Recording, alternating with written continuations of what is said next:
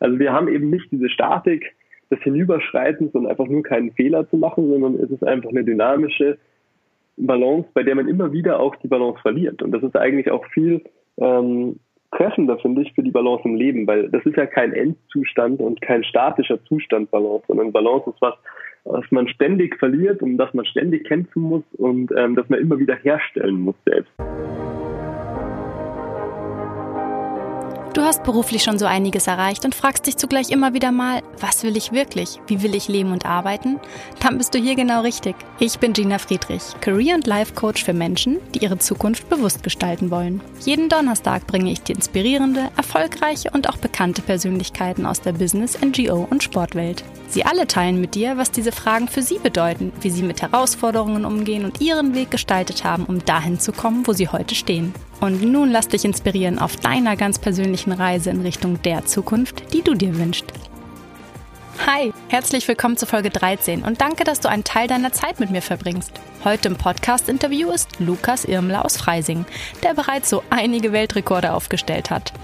Nicht im Rahmen seines Bachelorstudiums in Chemie oder seines Masters in Wirtschaftswissenschaften, sondern als Slackliner. Für und mit Marken wie unter anderem Red Bull oder Adidas ist er als Artist, Berater und Eventkoordinator und an den grandiosesten Winkeln unseres Planeten unterwegs. Die Trendsportart Slacklining ist ähnlich dem Seiltanzen, bei der man auf einem Gurtband balanciert, das zwischen zwei Befestigungspunkten gespannt wird. Meist in sehr, sehr großer Höhe oder großer Distanz. Ja, und das bietet Lukas täglich das Potenzial, an sich selbst zu wachsen. Und genau darüber spreche ich mit ihm. Für ihn bedeutet Leben zu wachsen und dazu braucht es Herausforderungen. Aus eigener Erfahrung sagt er, dass es oft die Dinge sind, aus denen schlussendlich mehr wird, die man für sich selbst und mit Freude gemacht hat. Wir sprechen über den Umgang mit Ängsten, dem Scheitern und der Wichtigkeit von großen Träumen, aber kleinen Etappenzielen. Sei gespannt, los geht's! Hallo Lukas. Hallo Gina. Schön, dich heute hier dabei zu haben mit einer ganz spannenden Geschichte. Ähm, ich muss schon sagen, mich hat das ganz schön beeindruckt, als ich so deine Website und deinen Werdegang ein bisschen ähm, mir angeschaut habe. Respekt vor dem, was du da geschafft hast. Und schön, dass du heute da bist. Ja, danke für die Einladung und die Gelegenheit, auch deinem Publikum ein bisschen was aus meinem Leben zu erzählen. Es freut mich immer, äh, meinen vielleicht auch etwas speziellen, aber doch interessanten Weg äh, mit vielen Leuten zu teilen. Speziell ist das Stichwort. Wie findet man denn für sich heraus, dass man gern auf einem Gummiband balanciert, das am liebsten auch noch in ganz großer Höhe hängt? Naja, das ist eigentlich genauso wie mit allen anderen Dingen im Leben. Äh, man stolpert irgendwann äh, meistens aus Zufall drüber und stellt dann fest, äh, dass es vielleicht genau das Richtige für einen ist und dass es genau seinen Weg sozusagen darstellt. Bei mir war das eigentlich auch so. Ich habe das Slacklinen 2006 das erste Mal äh, im Garten meines Nachbarns gesehen und ähm, meine erste Reaktion darauf war natürlich äh, Faszination und ich fand das wahnsinnig cool, wie der da auf diesem Band drauf stand. Hab's dann selbst ausprobiert und bin natürlich kläglich gescheitert, also hatte keine Chance überhaupt aufzustehen. Und nach wenigen Versuchen habe ich dann eigentlich für mich das Resümee gezogen, dass das sicherlich nicht mein Sport wird. Ähm, was im Nachhinein natürlich relativ witzig ist, ähm, dass es inzwischen nicht nur mein Sport, sondern auch mein Beruf geworden ist. Aber es hat dann noch einige Zeit gedauert, ähm, bis ich dann hinterher das nächste Mal die Gelegenheit hatte, auf so eine Slackline aufzusteigen. Und da war es dann tatsächlich eigentlich mein Ehrgeiz, der mich so lange angetrieben hat, bis ich tatsächlich einmal rübergelaufen bin. Und als das gelungen ist, war ich dann eigentlich auch schon süchtig nach dieser dynamischen Form von Ballon. Hm. Also du brauchtest oder du hast diese Herausforderungen erkannt und gemeistert. Erzähl uns doch mal, was zu der Zeit eigentlich in deinem Leben gerade passiert ist. Wo standst du, als du dann ja für dich auf einmal diese wunderbare Leidenschaft entdeckt hast? Ja, ich habe eigentlich meine ganze Kindheit durch äh, immer wieder verschiedenste Sportarten, auch teilweise sehr intensiv und länger äh, ausprobiert. Hauptsächlich Individualsportarten, aber im Grunde genommen vom Schwimmen zur Leichtathletik, ähm, bis zu ähm, Kampfsport ähm, oder Kampfkunst besser gesagt, ähm, die ich eigentlich jahrelang äh, sehr intensiv betrieben habe und bin damals eigentlich erst gerade so ein Jahr frisch im Klettersport angekommen gewesen und hatte eigentlich wirklich äh, so gedacht, damit endlich so den Sport gefunden zu haben, der wirklich genau mein Ding ist. Und dann habe ich eben das Klettern, äh, über das Klettern sozusagen das Slackline kennengelernt und es anfänglich eher so als Hobby betrieben aber es hat sich dann halt schrittweise immer mehr äh, zum Zentrum meines Lebens entwickelt. Generell habe ich damals gerade so, äh, war ich gerade dabei, mein Abitur zu machen, ähm, also sozusagen nach einer relativ äh, jungen und offenen Phase meines Lebens, äh, wo mir auch noch nicht so ganz klar war, wo es eigentlich hingehen soll. Und das Wichtigste damals wirklich war, neben der Schule einfach genügend Zeit zu haben, Sport zu machen. Also Sport war schon immer etwas, das dich angetrieben hat und sehr wichtig war in deinem Leben, so dass diese Sportart nur erstmal eine weitere war, über die du gestolpert bist, so wie es klingt. Ja, ganz genau. Also im Grunde genommen haben mich an den Sportarten, die ich gemacht habe, eigentlich immer so ein bisschen so die äh, das daran fasziniert, dass man sich selber sozusagen immer wieder weiter verbessern kann, immer wieder an seinen eigenen Grenzen sozusagen auch arbeiten kann, die überwinden kann und sich somit halt einfach äh, schlicht immer wieder weiterentwickelt und immer wieder was Neues dazulernt. Ja. Hm. Spannend. Ähm, jetzt bist du Slackliner vom Beruf und ich habe für mich selbst ja auch die Erfahrung gemacht, wie es ist, mich hauptberuflich meiner Leidenschaft zu widmen und jetzt nach über 14 Jahren vielfältiger Berufserfahrung im In- und Ausland Menschen dabei zu unterstützen, ihre Möglichkeiten zu beleuchten und sie beim Erreichen ihrer persönlichen Ziele zu unterstützen. Bei mir wurde im Rahmen meiner Ausbildung zum systemischen Coach damals diese kleine Flamme zu einem lodernden Feuer. Aber die Entscheidung, mich tatsächlich damit selbstständig zu machen, die war keine leichte. Wie hast du denn für dich diesen Prozess erlebt? Ja, wenn keine leichte und auch gar keine so logische Entscheidung, dass wirklich dieser Sport tatsächlich vielleicht auch mal ein Beruf werden könnte. Weil es natürlich im Slackline ganz einfach so ist, das äh, war ja noch nicht mal ein wirklicher Sport, als ich das angefangen habe. Das war eher so eine Freizeitbeschäftigung von, Slack, äh, von Kletterern und ähm, hat sich dann eigentlich erst schrittweise zu so einem Trendsport entwickelt, als ich das gemacht habe. Als es bei mir dann im Prinzip auf meinen äh, Bachelorabschluss äh, in Chemie zuging, war es einfach bei mir so, dass ich zu dem Zeitpunkt eigentlich schon jedes Wochenende irgendwie unterwegs war, auf Contests, auf Events und äh, halt mit dem Sport auch schon langsam mit Shows und solchen Sachen einfach ein bisschen Geld verdient habe und irgendwo schon so die, ähm, die Gelegenheit da drin gesehen habe, dass das tatsächlich vielleicht auch mal was sein könnte, was mein Leben nicht nur sozusagen erfüllt, sondern auch irgendwie ähm, finanziert. Und da war für mich tatsächlich dann die schwierigste Entscheidung nach dem Bachelor in Chemie halt wirklich zu sagen, ich nehme mir jetzt ein Jahr Auszeit um mich sozusagen vollends dem Sport zu widmen. Da ging es mir tatsächlich fast mehr als ums Geschäft, noch wirklich um die eigene Entwicklung und eigene ähm, sozusagen Entfaltung im Sport, die ich einfach vollends äh, nutzen wollte. Und nach dem einen Jahr habe ich dann relativ schnell gemerkt, dass ich jetzt gerade erst angefangen habe, was aufzubauen, was ich sozusagen im Keim ersticken würde, wenn ich jetzt sofort wieder zurück in die Universität gehen würde. Habe dann aus dem einen Jahr zwei gemacht und danach auch nicht mit Chemie weitergemacht, sondern mit Wirtschaftswissenschaften, weil mir dann langsam immer mehr klar geworden ist, dass diese Selbstständigkeit in so einem Bereich für mich tatsächlich äh, mein Weg sein kann. Mhm, das ist sehr interessant, dass du tatsächlich dann noch zusätzlich dich in dem Bereich mit deinem eigenen Business auch noch auf sichere Beine stellen wolltest. Ähm, was hat dir denn so durch diese zwei Jahre, von denen du jetzt sprichst, was hat dir dabei dann auch geholfen, für dich diesen Weg weiter als deinen Weg zu sehen und dich das auch zu trauen? Da gehört ja auch eine Menge Mut dazu.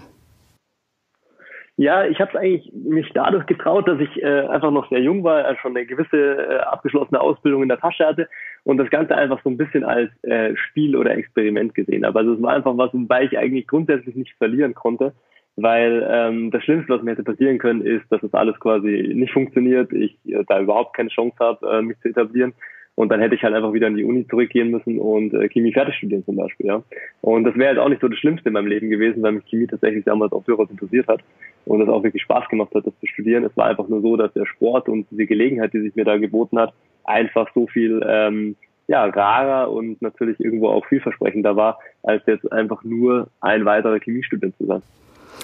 Also hast du für dich tatsächlich ähm, dir einmal die Frage gestellt, was ist eigentlich das Schlimmste, was passieren könnte, aber was gewinnst du auch tatsächlich, wenn du dich das traust und es einfach versuchst? Also schön, wenn man, wenn einem das dann gelingt und man so dann einfach mal sich auf den Weg macht.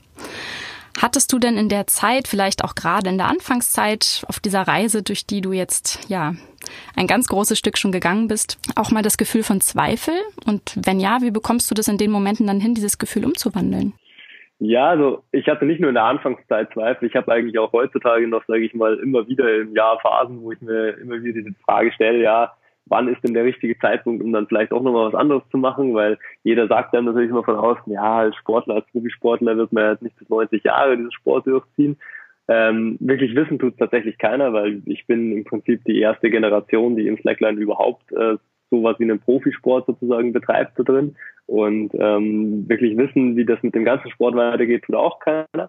Und dementsprechend hat man natürlich viel Unsicherheit und viel ähm, ja, Potenzial, sich Gedanken zu machen. Für mich ist es einfach immer nur so gewesen, dass ich mir immer die Frage gestellt habe, ähm, wie viel Spaß macht mir das, was ich tatsächlich jetzt gerade mache? Und ähm, gibt es irgendwas, ähm, was sozusagen wirklich schiefgehen kann, ja.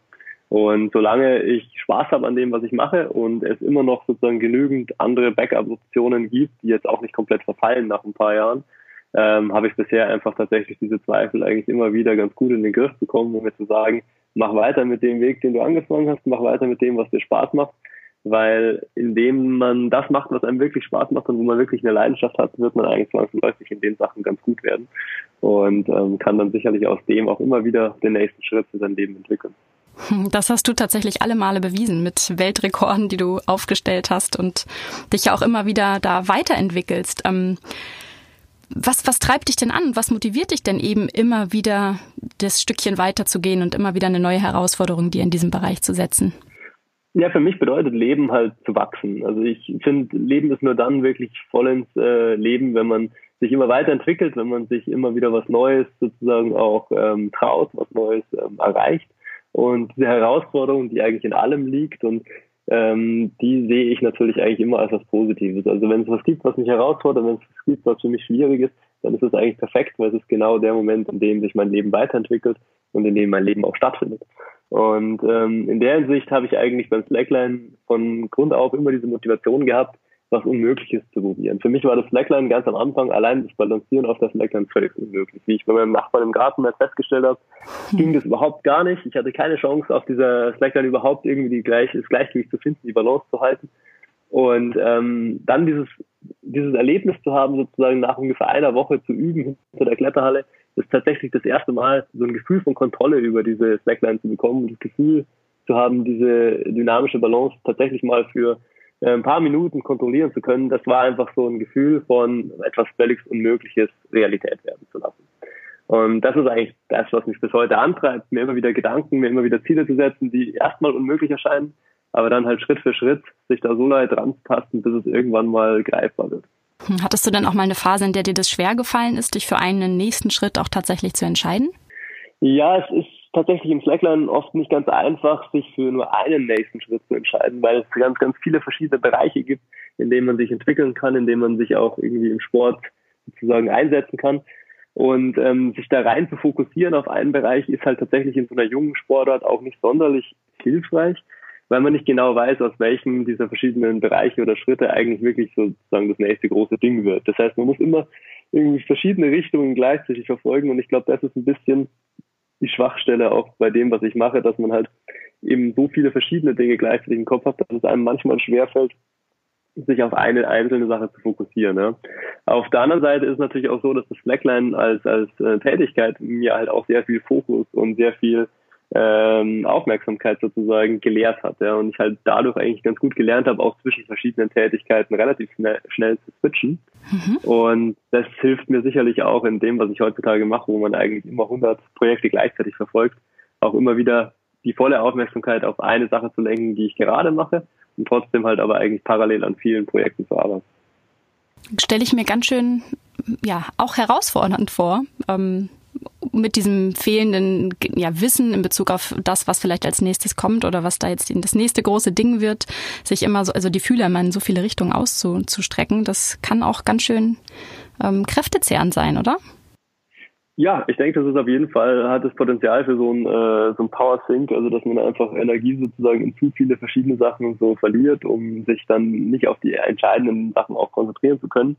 Deswegen ist es halt auch immer wichtig für mich, äh, im Slackline immer wieder irgendwo Kernpunkte zu finden, die ich tatsächlich nur für mich selber mache, also wo kein äh, wirtschaftlicher oder kein äußerer Fokus sozusagen dahinter steckt, sondern irgendwas zu finden, was ich einfach nur mache, weil es mir Spaß macht, weil es mir selber wirklich Freude bereitet und weil es dieses ursprüngliche Gefühl wiederherstellt, sozusagen an was nur für sich selbst kreativ zu arbeiten.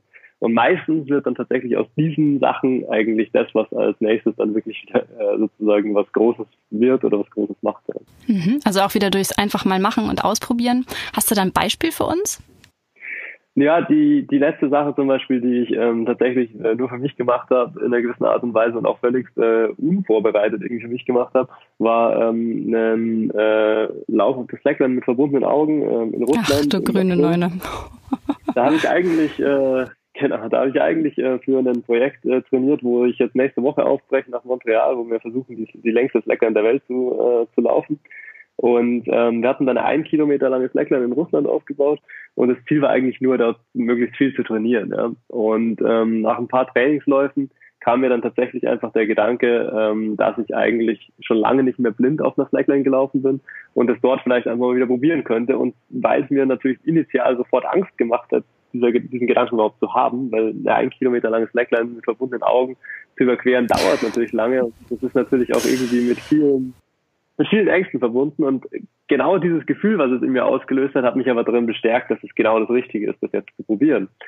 Und ähm, beim ersten Versuch ging es erstaunlich gut. Ähm, ich bin ungefähr 700 Meter weit gekommen und war völlig äh, überrascht über meine eigene Leistung und über das vor allem das befreiende und konzentrierende Gefühl, was ich dabei hatte. Ähm, und so musste ich dann am nächsten Tag natürlich gleich nochmal versuchen. Und es ist mir dann tatsächlich am zweiten Tag gelungen, die komplette Leine blind zu überqueren.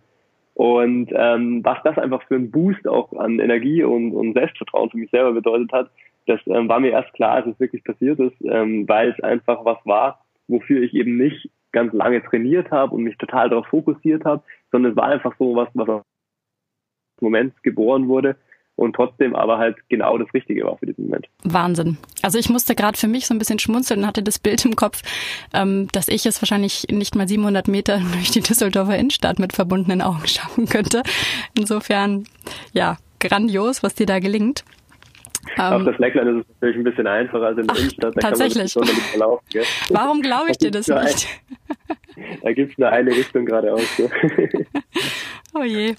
Ähm, ja, aber du hast jetzt auch gerade nochmal das Wort Angst äh, erwähnt. Ähm, und die Themen, die mir so hinsichtlich eines Transfers auf das berufliche und private Leben in den Sinn kommen, von all dem, was du jetzt da so machst, sind nebst Risikomanagement natürlich wirklich so Themen wie Angstbewältigung, Motivation und das Thema Balance. Welche Parallelen würdest du denn da ziehen? Ja, also die Parallelen, die gibt es sehr stark. Also im Slackline, gerade am Anfang, wenn man sozusagen die ersten Versuche aus so einer Highline, also einer hochgespannten Slackline macht, ist man natürlich ganz stark konfrontiert mit äh, Urängsten, mit Urängsten vor Höhe, mit Urängsten vor Fallen. Natürlich auch das Scheitern spielt immer eine große Rolle, vor dem man natürlich Angst hat.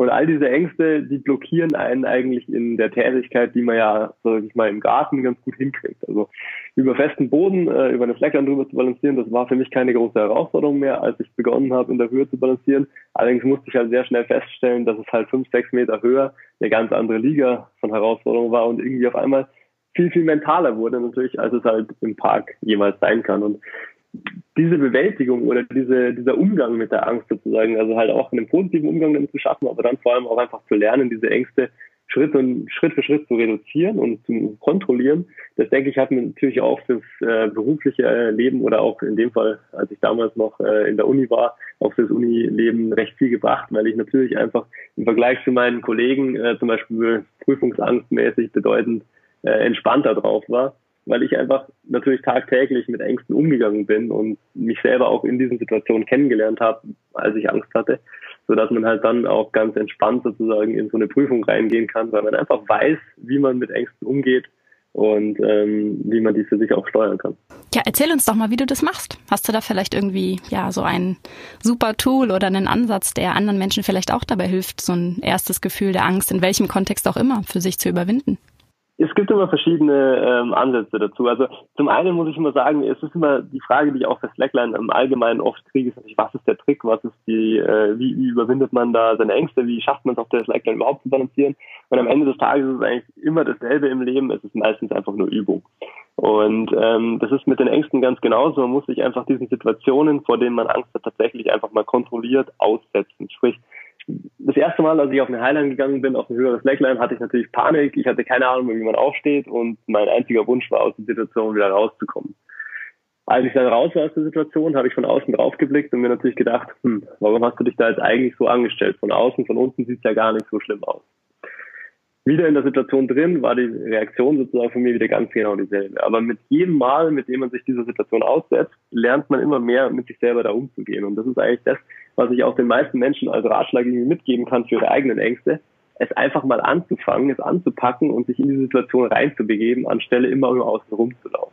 Wir, wir neigen halt im Prinzip im Alltag immer dazu, die Dinge zu vermeiden, die wir nicht gern machen oder vor denen wir Angst haben ähm, und versuchen das immer rauszuschieben, versuchen das zu umgehen und im, im Idealfall überhaupt gar nicht erst zu machen.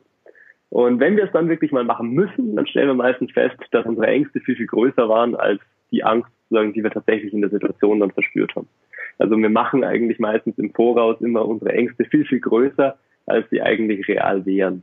Und wenn wir dann wirklich mal anfangen, uns in die Situation reinzubegeben, dann merken wir eigentlich relativ schnell, dass äh, viele von diesen Ängsten einfach auch völlig unnötig waren oder einfach viel zu groß aufgebauscht. Und deswegen nicht zu viel drüber nachdenken im Voraus, sondern einfach wirklich mal damit starten und dann mal schauen und lernen, wie man damit umgeht. Das klingt jetzt so leicht. Ich stelle mir trotzdem vor, dass so der erste Schritt oft wahrscheinlich, also jetzt tatsächlich auch bei dir der erste Schritt, aber auch im Leben und in der beruflichen und privaten Welt der Zuhörerinnen und Zuhörer, der erste Schritt in Richtung Überwindung der Angst wahrscheinlich der schwierigste ist, oder?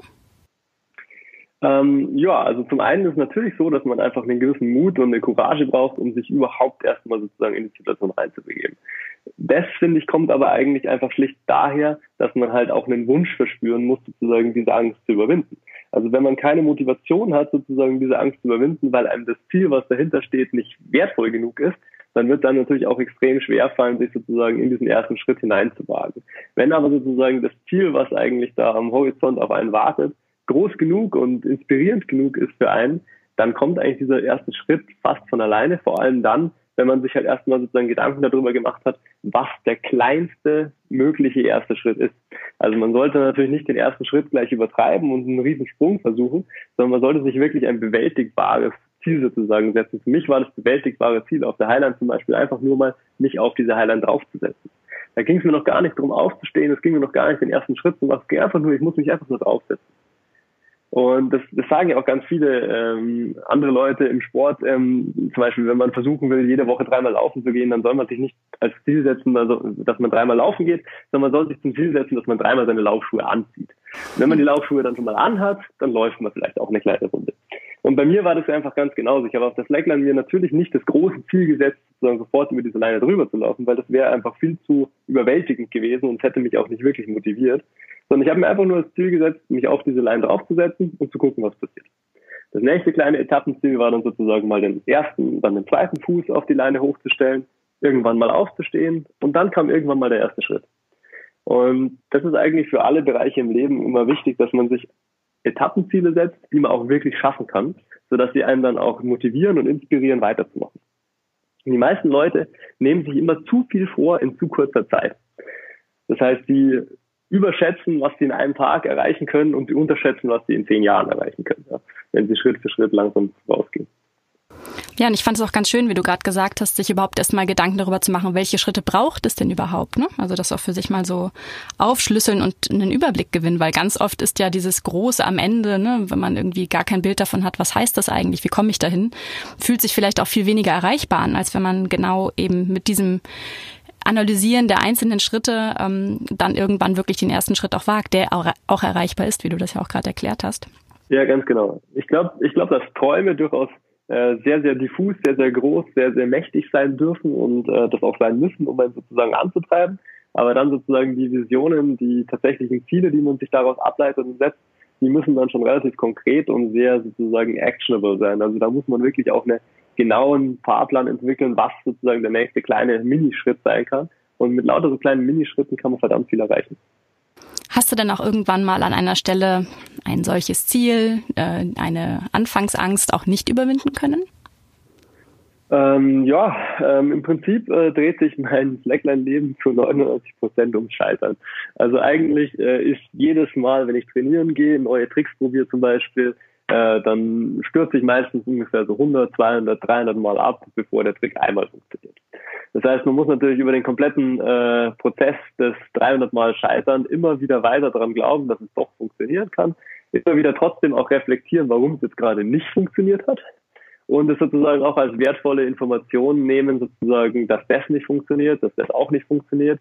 Und das sozusagen nicht als ähm, was Deprimierendes äh, wahrzunehmen, sondern eigentlich was sozusagen, man lernt permanent, was nicht funktioniert und irgendwann hat man alles ausgeschlossen, was man so probieren kann und findet dann automatisch irgendwann mal den richtigen Weg.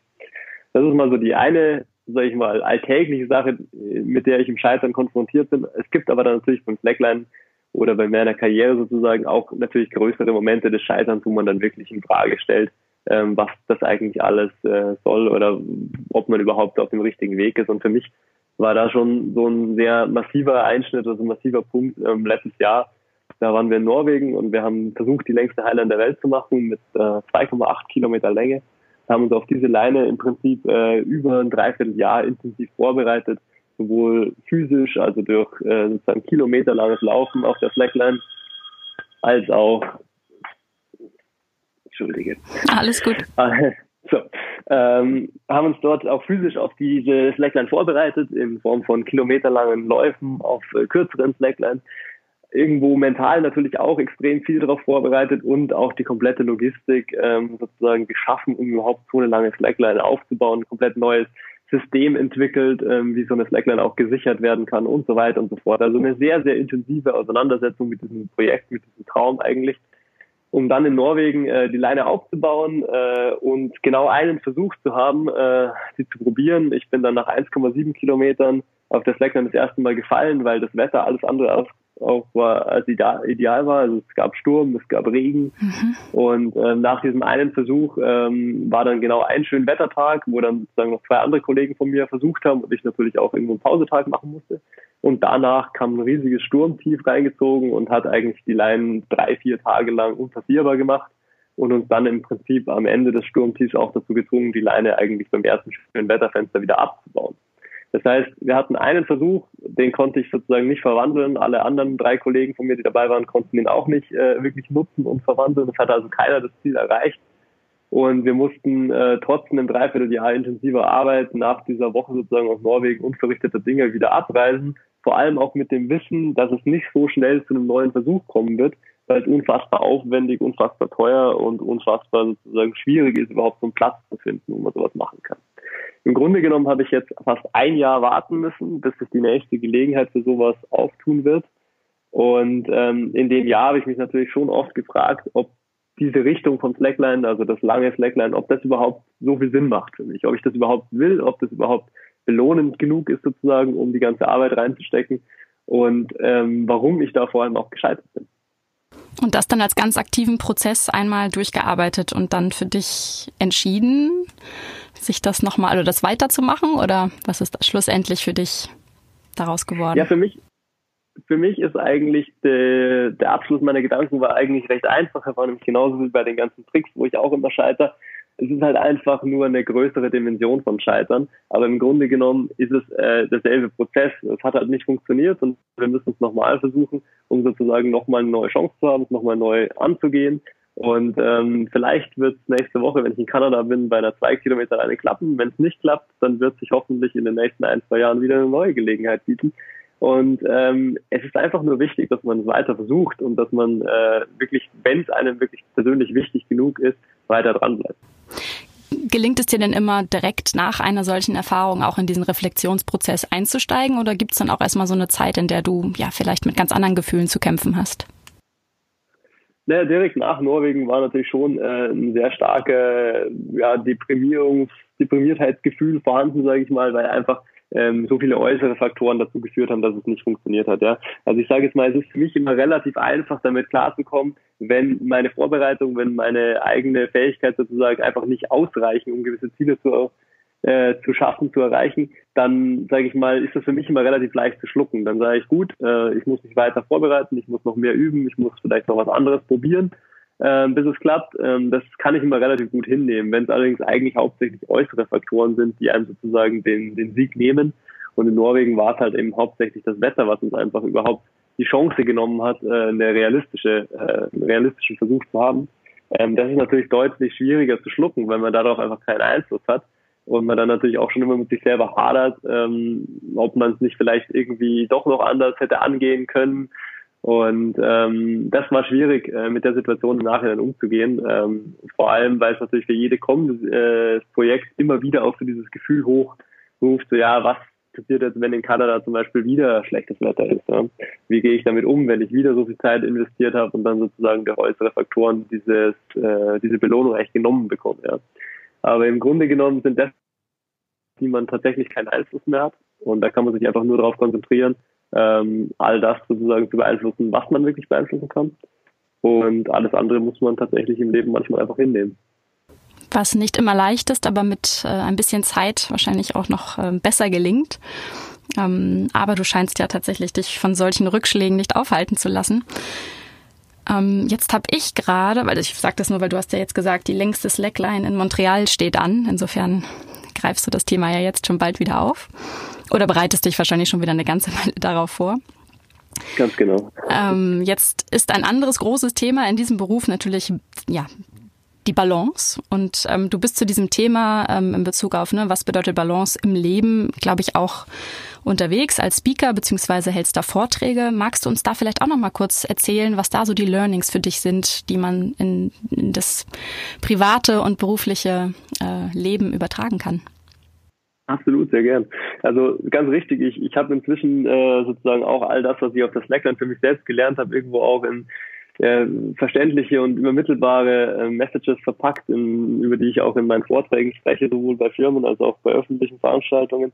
Und es ist einfach immer wieder ganz schön zu sehen, wie viel Metaphorisches eigentlich in dem Slackline drinsteckt. Also wir hatten ja jetzt auch schon ein paar Mal äh, in, in unserem Gespräch so den Punkt des nächsten Schrittes zum Beispiel oder dass das Große sozusagen einfach nur durch viele einzelne Schritte erreicht wird.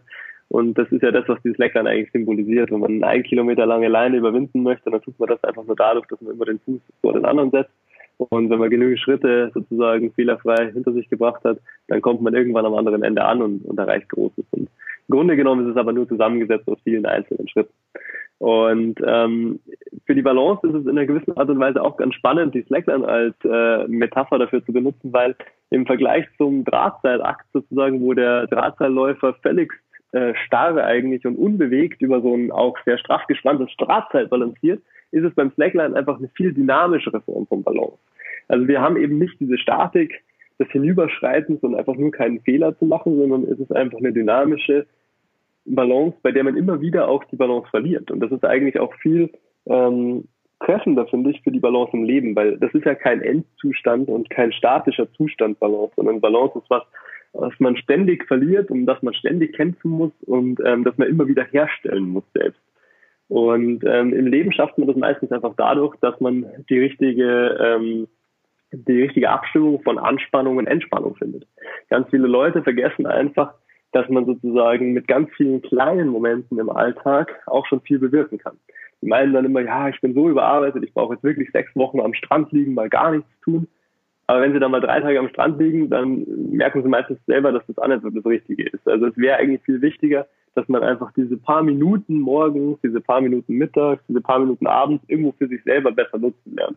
Ich sage auch den Leuten immer oft, dass wir, wenn sie zum Beispiel gerade ähm, auf die Toilette gegangen sind, sich die Hände waschen, sich selber im Spiegel einfach mal ein Lächeln zu schenken, sich einfach mal nur ein, zwei Sekunden lang mit sich selbst zu beschäftigen und sich Zeit für sich selber zu nehmen, äh, kann schon viel bewirken. Oder zum Beispiel auch so eine klassische Situation mit dem Auto unterwegs und ähm, eigentlich nur von einem Telefonat ins nächste, um die Zeit möglichst sinnvoll zu nutzen. Und dass man dann einfach zwischen zwei Telefonaten vielleicht einfach mal 10, 15 bewusste Atemzüge nimmt, dass man mal wirklich seinen Brustkorb spürt, wie er sich ausweitet, seinen Körper wirklich wieder wahrnimmt und sich Zeit für sich selber nimmt. Ähm, das kann schon viel bewirken, um sozusagen Entspannung zu schaffen in einem sehr angespannten, hektischen Alltag. Und auf das Slackline habe ich all diese Sachen im Prinzip eigentlich äh, aus erster Hand gelernt, weil man da relativ schnell das Feedback bekommt von sich selber oder auch von der Slackline, ob man jetzt entspannt ist oder angespannt ist. Wenn ich mich sozusagen auf der Slackline anspanne, dann hält meine Kraft nicht sonderlich lange und die Slackline wird sich auch viel hektischer bewegen, weil mein Körper starr ist, steif ist, die Slackline sozusagen auch leichter auslenkt. wenn ich mich entspanne und mit dieser ganzen Situation irgendwie lockerer umgehe, dann ist die Slackline sozusagen auch mein Spiegel, also relativ entspannt und bewegt sich nicht sonderlich viel. Und so habe ich eigentlich gelernt, dass das Wichtigste ist, sich tatsächlich so viel und so oft wie möglich zu entspannen. Auch wenn die Situation außenrum eigentlich alles andere als entspannend wirkt und ist. Ja, ich finde es eine ganz, ganz tolle Metapher tatsächlich, ähm, das Ganze mal so zum Schreiben und das auf das bunte und überraschend, also manchmal überraschende Leben zu übertragen. Jetzt hast du durch diesen Job ja ganz viele tolle Dinge gelernt über dich, über das Leben und auch wie du für dich diese Dinge angehst. Gibt es denn dennoch etwas, neben all dem, was du uns jetzt gerade schon erzählt und berichtet hast, dass du, also eine Frage, die du dir selbst oder vielleicht auch einem Mentor oder einer Mentorin schon gern früher in deinem Leben gestellt hättest?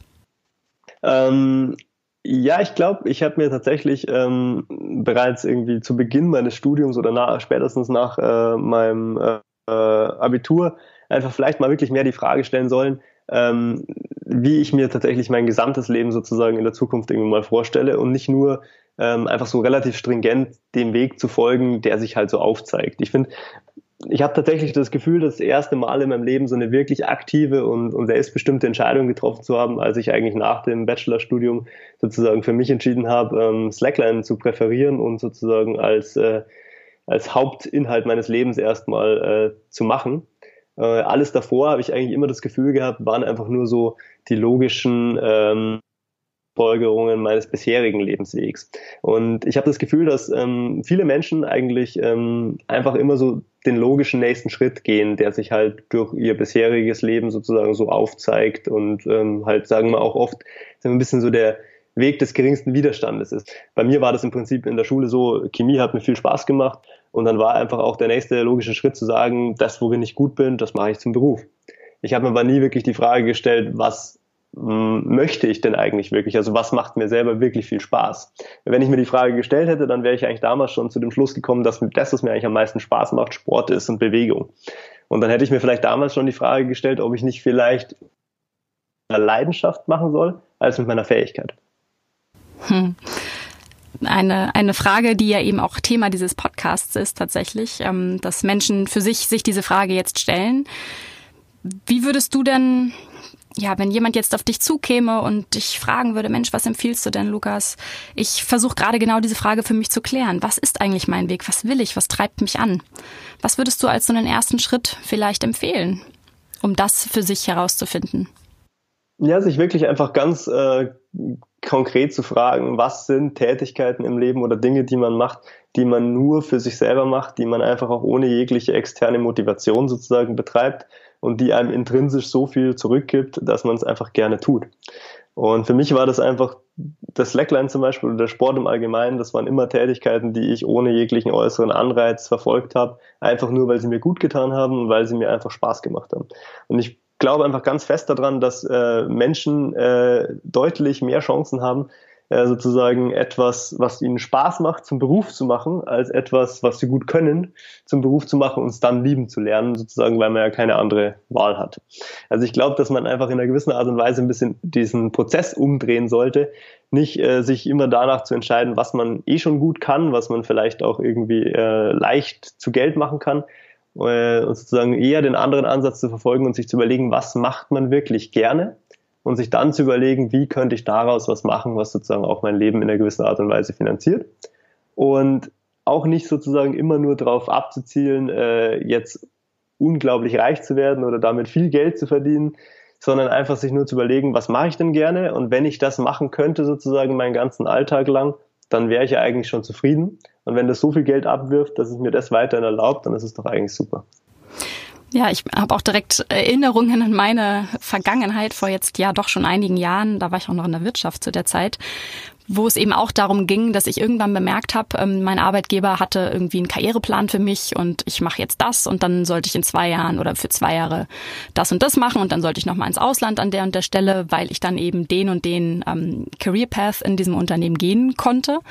Und ja. habe für mich dann auch irgendwann gemerkt, also tatsächlich hat das auch eine Weile gedauert, aber mich dann auch gefragt, okay, ich bin gut in all dem, was, wo die mich jetzt für einsetzen, aber ist es auch das, was ich will? Ist es auch mein Weg? Und dann für mich angefangen habe, diese bunte Reise zu finden zu mir selbst im Sinne von, was ist es denn, was ich will? Was ja aber auch wirklich so einen Impuls von außen dann gab, damit ich mir diese Frage denn stelle, muss ich ganz ehrlich sagen. Also das ist ganz oft gestaltet man diesen Prozess nicht so bewusst und nicht so proaktiv. Insofern finde ich es schön, dass du gerade mal geteilt hast, wie wichtig das tatsächlich ist, das selbst in die Hand zu nehmen und proaktiv sich selbst zu hinterfragen oder zu, nicht sich zu hinterfragen, sondern sich selbst zu fragen, was ist es denn, was, äh, was mir Freude macht, ohne dass davon jetzt irgendwie eine, eine berufliche Profession abhängt und von da aus dann zu schauen, wo einen das vielleicht hinführt. Ja, ich glaube, es ist, äh, es war noch nie sozusagen in der Geschichte der Menschheit äh, leichter, ähm, sozusagen aus allem Möglichen einen Beruf zu machen als heute. Also ich glaube, wir haben so viele Möglichkeiten heutzutage, viele ähm, Dinge in einen Beruf zu verwandeln, wie noch nie zuvor. Und gerade diese Chance sollte man tatsächlich nutzen. Und es wird auch immer wichtiger werden, denke ich, ähm, was Menschen einfach in kreativer und ähm, auch sozialer Natur sozusagen hervorbringen, was wir uns gegenseitig sozusagen äh, schaffen und helfen können. Und ähm, das wird immer wichtiger werden und ähm, da sozusagen sich zu fragen, was in diesem Bereich äh, gibt's, was mir wirklich Spaß macht, was mir wirklich Freude macht, das ist sicherlich ein guter Weg, ähm, um da auch rauszufinden, was sein eigener Weg sein könnte. Weil ich denke eben, wie du schon so schön gesagt hast, wir gehen halt ganz, ganz oft einen sehr, sehr fremdbestimmten Weg. Und das ist auch nicht zwangsläufig immer schlecht, wenn die Fremdbestimmung sozusagen ja auch unser Bestes will eben vorbereiten will und so. Aber irgendwann hat man halt trotzdem das Gefühl, dass man eigentlich wirklich seinen eigenen Weg gehen möchte. Und ähm, dass man halt herausfinden müsste dann, was sein eigener Weg eigentlich ist, weil man sein ganzes Leben bis dahin eigentlich relativ fremdbestimmt war. Und das kann man sicherlich durch einen sehr aktiven Prozess äh, einleiten oder steuern. Aber im Grunde genommen ist es wie bei dir auch, glaube ich, bei ganz vielen Menschen schon auch irgendein externes Erlebnis, das einen überhaupt mal dahin bringt, äh, diese Frage zu stellen. Bei mir war es ja auch im Prinzip einfach so, dass ich nur durch die Leidenschaft zum Sport äh, mir einfach irgendwann im Chemiestudium die Frage gestellt habe, mache ich eigentlich jetzt gerade das, was ich quasi hier im Studium mache, voll? Nein. Mache ich das, was ich im Sport machen will, Vollgas? Nein. Also war die logische Konsequenz für mich daraus einfach zu sagen, ich muss mich erstmal auf eine Sache davon konzentrieren. Dass das sozusagen dann diesen Prozess losgetreten hat, was will ich eigentlich mit meinem ganzen Leben anstellen, das war ja auch gar nicht so bewusst gesteuert. Das war einfach auch was, was daraus einfach entstanden ist und ich hatte dann die Gelegenheit dadurch, dass ich eben nicht in so einer festen Mühle wie der Universität oder einem Beruf oder wo auch immer drin steckte. Dadurch hatte ich erst die Möglichkeit, mir überhaupt dann auch die Frage zu stellen, was möchte ich eigentlich wirklich selber machen. Hm. Und du hast die Antwort gefunden und bist auf einer ganz, ganz tollen Reise. Ähm, ja, das war ein richtig spannendes und inspirierendes Gespräch. Vielen, vielen Dank dafür, Lukas. Und jetzt wünsche ich dir vor allen Dingen ganz viel Erfolg und Spaß und Freude in Montreal bei der nächsten großen Herausforderung, die ansteht. Ja, herzlichen Dank, Gina, und äh, eine wundervolle Gelegenheit, für dir im Podcast dabei zu sein und meine, äh, mein Leben auf der Line sozusagen mit deinen Zuhörern zu teilen. Vielen Dank und bis ganz bald. Dankeschön, tschüss. Tschüss. Bist du gerade selbst auf der Suche nach deinem eigenen Weg oder dem nächsten richtigen Schritt? Gerne unterstütze ich dich als Career and Life Coach in Düsseldorf und Umgebung via Telefon oder Skype. Kontaktiere mich hierzu über coaching at gina-friedrich.com LinkedIn oder auch Facebook. Ich freue mich auf dich. Bis bald.